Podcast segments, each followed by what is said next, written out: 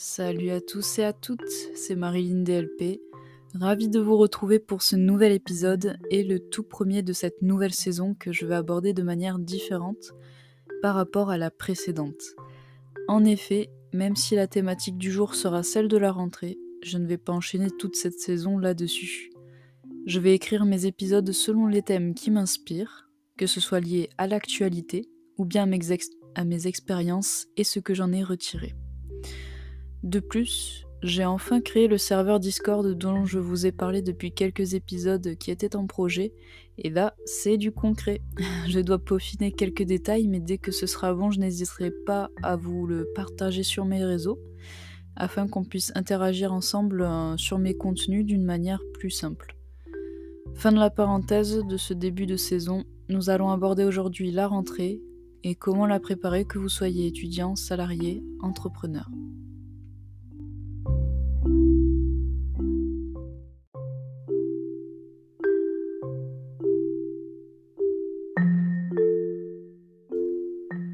La première étape cruciale pour bien préparer sa rentrée est de conditionner son mental de manière positive afin d'abaisser ses angoisses, son anxiosité.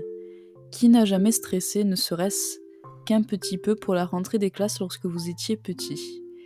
Et à la veille d'une nouvelle embauche, où vous ne saviez pas encore à quoi vous attendre le lendemain pour votre première journée de travail, mais aussi dans l'attente d'une réponse de validation de votre projet et du financement de celui-ci si vous êtes entrepreneur. L'angoisse est une émotion pleinement naturelle, et selon les personnes, celle-ci est ressentie de manière plus ou moins intense et peut être également difficile à contrôler. Étant petite, l'angoisse était ma seconde nature. Déjà, je stressais à chaque rentrée d'école car j'appréhendais le fait de voir de nouvelles têtes et de devoir parler à des camarades que je ne connaissais pas. Et cela a duré jusqu'en seconde au lycée pour ma part, mais petite, je m'en rendais malade d'angoisse la nuit qui précédait le jour de la rentrée. Je pense que parmi vous, il y en a quelques-uns qui ont connu cela, et d'autres qui étaient plutôt sereins, tout dépend de la personnalité que vous avez. En devenant adulte, on peut apprendre à la cerner, puis à l'apprivoiser pour éviter qu'elle ne nous ronge. On connaît les signaux depuis des années maintenant, donc euh, lorsqu'on les ressent, on doit se focaliser sur quelque chose de positif écouter de la musique relaxante en fermant les yeux et en se focalisant sur son système respiratoire, il n'y a rien de plus apaisant. Cette méthode permet de vous enfermer dans une émotion de vide émotionnel pour apaiser les nombreuses pensées majoritairement stressantes que vous pourriez avoir dans l'attente du lendemain fatidique, inconnu qui vous attend.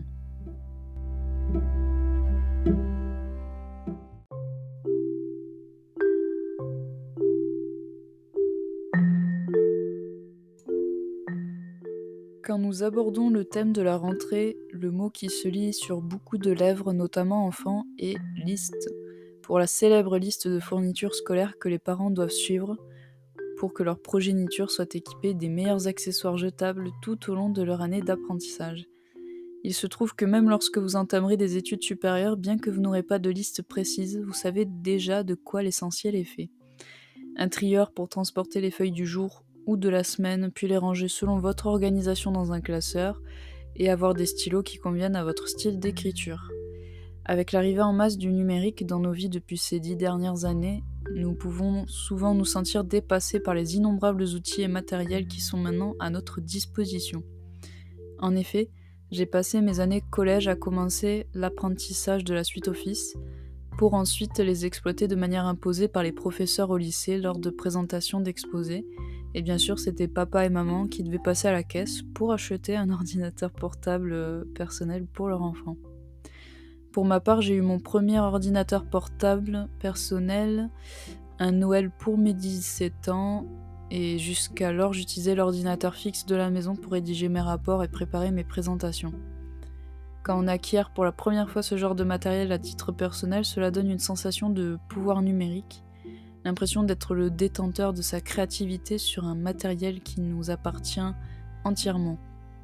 Je ne sais pas si vous avez réussi à suivre mon délire, mais en gros, même si la technologie peut paraître nocive quand elle est abusive, elle s'avère être de bon augure lorsqu'il s'agit de productivité.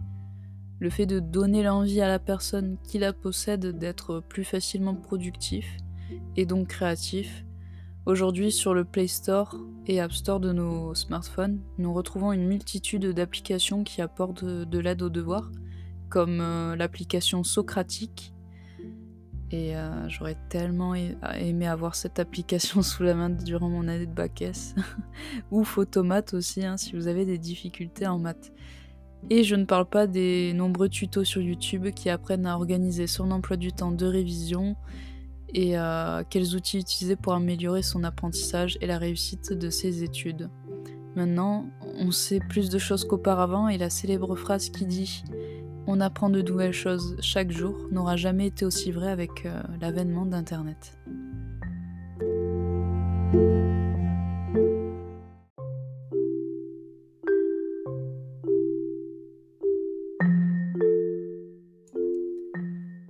Arrive à la dernière grande partie de cet épisode de podcast, c'est-à-dire savoir piocher dans les choses que nous aimons, les personnes qui nous inspirent pour donner le meilleur de soi-même dans notre cursus d'apprentissage. Comme je disais dans la partie précédente, Internet a amené les gens à communiquer entre eux de part et d'autre de la planète, en partageant leurs connaissances et leurs passions, ainsi que leur apprentissage de la vie et les conseils bénéfiques qu'ils ont à apporter aux autres on retrouve pas mal de personnes inspirantes depuis la montée en croissance avec la consommation, de l'apport de nouvelles idées innovantes. Attention, je ne suis pas en train de dire que la consommation ou la surconsommation est une chose bénéfique, je parle bien de la période à laquelle cela a été notable, et cela a permis la naissance de nouvelles idées et de nouveaux concepts qui ont changé la face du monde. Par personnes inspirantes, j'entends dire les grands tels que Steve Jobs ou Bill Gates, qui à partir d'une petite idée dans leur garage ont révolutionné le monde entier en laissant le produit de leur imagination s'implanter dans des millions de foyers du monde entier. Aujourd'hui, ils représentent une, énorme source d'inspiration dans le monde de l'entrepreneuriat. Cela a inspiré des millions de personnes à suivre leurs méthodes, à les retranscrire dans des livres, mais également dans des vidéos sur YouTube, ou encore des documentaires officiels qui leur sont dédiés sur des plateformes célèbres telles que Netflix. Vous avez de quoi faire maintenant avec toutes les solutions pour apprendre qui nous sont proposées. Vous pouvez lire des milliers de livres dans un seul appareil à des prix dérisoires. Et vous pouvez regarder des millions de vidéos gratuitement sur YouTube sur les choses qui vous passionnent. Et vous pouvez également partager vos inspirations sur la plateforme que vous souhaitez. Bref, la vie est tellement remplie de possibles qu'il en devient impossible de s'ennuyer ou de s'empêcher d'apprendre de choses nouvelles chaque jour.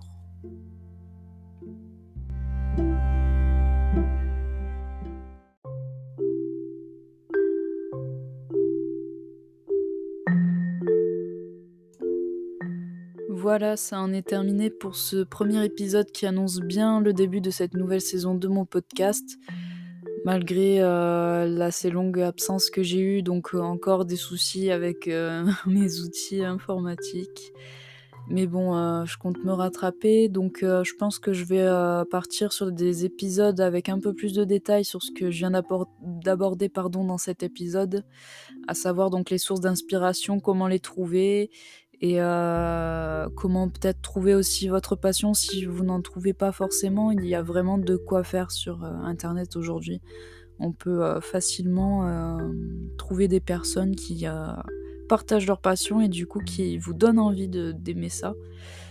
Et aussi, pourquoi pas parler des outils de productivité qui, je pense, sont indispensables pour les créatifs aujourd'hui.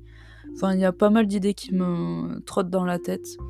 Du coup, je vous partagerai donc euh, le Discord. Je pense que là, il est prêt. et euh, vous pourrez aussi euh, me donner vos idées. et aussi, je, je vous tease pas trop, mais je pense que je vais partir aussi sur des nouveaux concepts d'enregistrement. Donc voilà, j'espère que cette reprise et cette rentrée vous aura plu.